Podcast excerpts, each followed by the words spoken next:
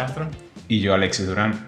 Y estás escuchando No es solo código, un podcast sobre la vida de dos developers que comparten su perspectiva como software engineers. En el episodio de hoy vamos a estar continuando la conversación sobre design systems y cómo cambiar toda la empresa a un nuevo design system. No, mentira. Bueno, no, sí, en realidad sí. Ahora que lo pienso, estuvimos como medio hablando de esto en el pre-show y tiene mucho que ver con, con, cómo estamos trabajando las cosas hoy en día con design systems en general y cuál es nuestra perspectiva de lo que tenemos actualmente dentro de la empresa mm. y hacia dónde queremos realmente ir. Entonces, es como que, a ver, Alexis entró hace poco a la empresa, se encontró con, bueno, sí, tenemos ciertas cosas que son difíciles de manejar y, y no se acoplan muy bien a las necesidades que tenemos dentro de la empresa qué podemos hacer para realmente hacer ese cambio. Y creo que entraste con una idea bastante buena, pero ahorita has expresado como que ciertos miedos a, realizar esa idea a la misma velocidad a la que la estabas haciendo. Sí, yo creo que básicamente es como esta, uno siempre como developer eh, tiene como este ímpetu de, de, hacer las cosas, ¿no? De, de ir práctico, de, resolver, ¿no? Y creo que la conversación comienza a ser interesante en el momento de que estábamos hablando un poco, tú me preguntaste como, ¿cómo podríamos hacer para hacer el, no sé cómo se dice en español, deprecate, eh, dejar de usar algo viejo y, y, movernos pues a lo, que, a lo que conjuntamente hemos definido como algo bueno.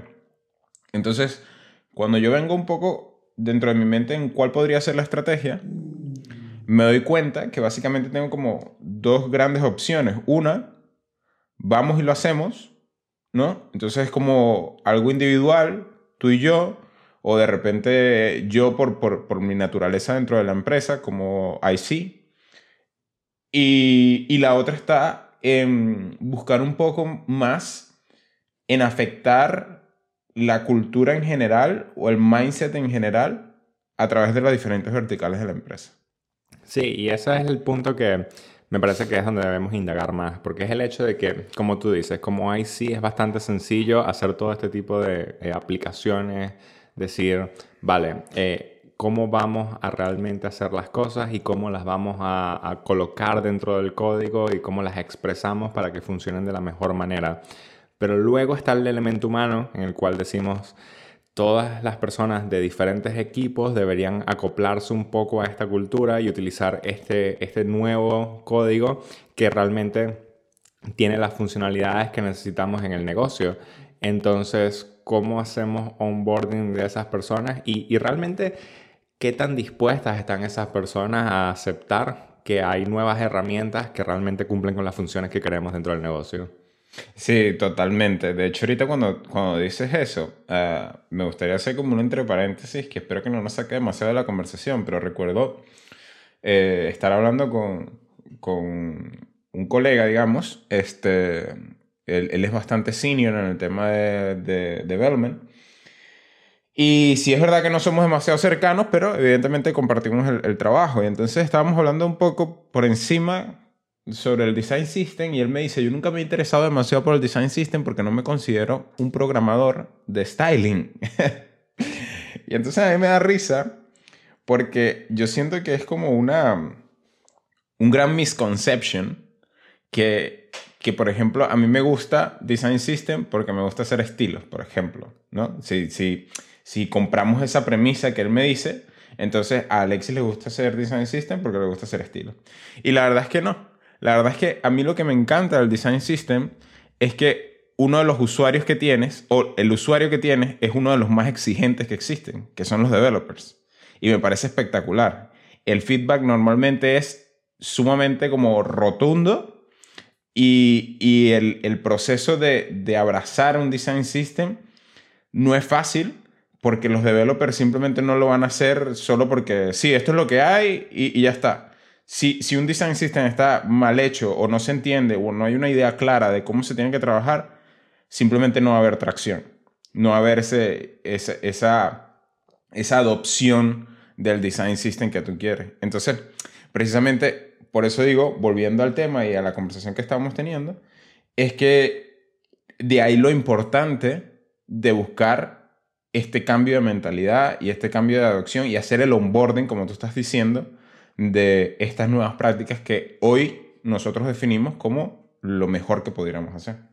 Sí, y el onboarding no puede ser como un onboarding típico. Eh, pues, me ha pasado en muchas empresas que los developers, si bien nos encanta hacer documentación y escribir cómo son los guidelines, cómo hacer las cosas, etc., no nos gusta leerlo. Entonces, entras en el hecho de que cómo realmente impartes conocimiento cuando la gente no quiere leer el conocimiento.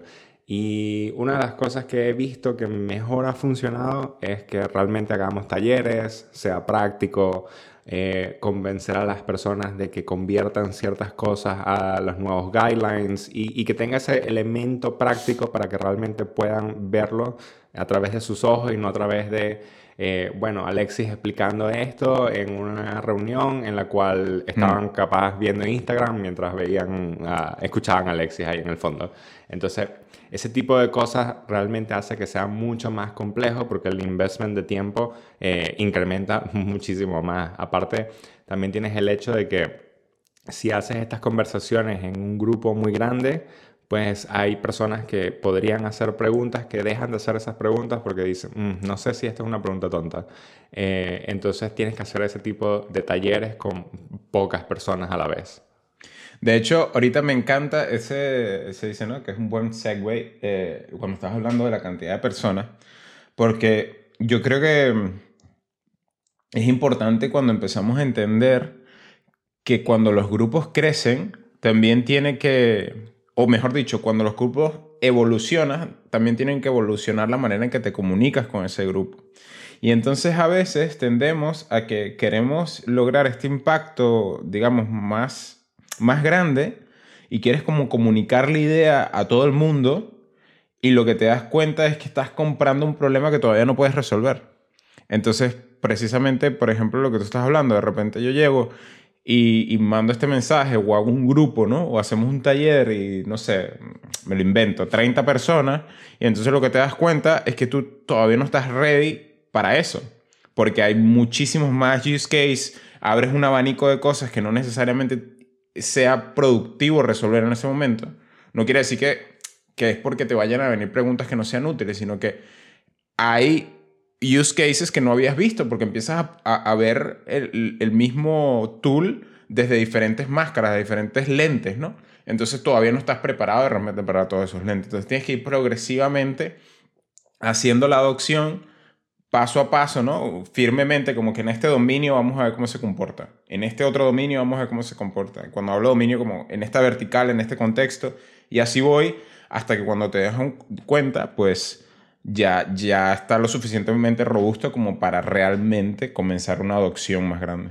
Sí, y de hecho creo que es interesante ahora que estamos hablando como de dominios, que en cierta manera hemos hecho eh, este énfasis en escribir diferentes dominios dentro de nuestra aplicación y de, dentro de nuestros componentes como tal, en el cual hemos dicho, pues dentro de este nuevo design system vamos a empezar con ciertos componentes que son más primarios que otros, como los botones, el texto, etc. Pero no hemos hecho una buena comunicación en este punto de, bueno, ya tenemos estos botones, ahora si todo el mundo quiere usarlo, pues úselo. Eh, igual con el texto, igual con otras cosas. Más bien lo hemos internalizado mucho dentro de nuestro equipo y hemos dicho, pues de ahora en adelante estos son los que se utilizan y nosotros estamos conscientes y claros de cómo utilizarlos, pero no los demás.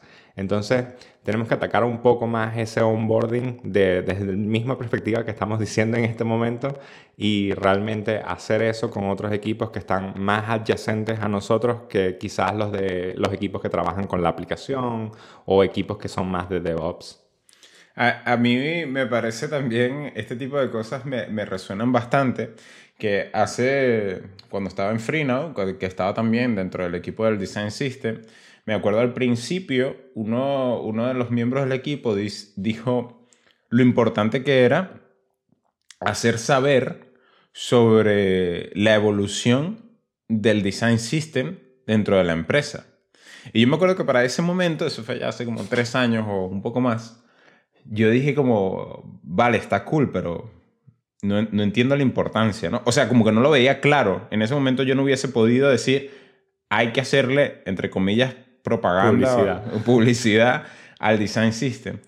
Pero hoy por hoy, a través de las cosas que han pasado, entiendo por qué es lo importante, porque básicamente es como que si tú estuvieras comenzando a limpiar eh, una habitación de tu casa y hay alguien que sigue ensuciando lo que, lo que tú acabas de limpiar, pero no porque esta persona sea inconsciente, sino porque no sabe que estamos limpiando, ¿no? Entonces tú te vas moviendo adelante y resulta que unos metros atrás está alguien poniendo otra vez lo que tú ya habías quitado. Entonces por eso es lo importante, ¿no? De, de- de comunicar todas las cosas que van sucediendo.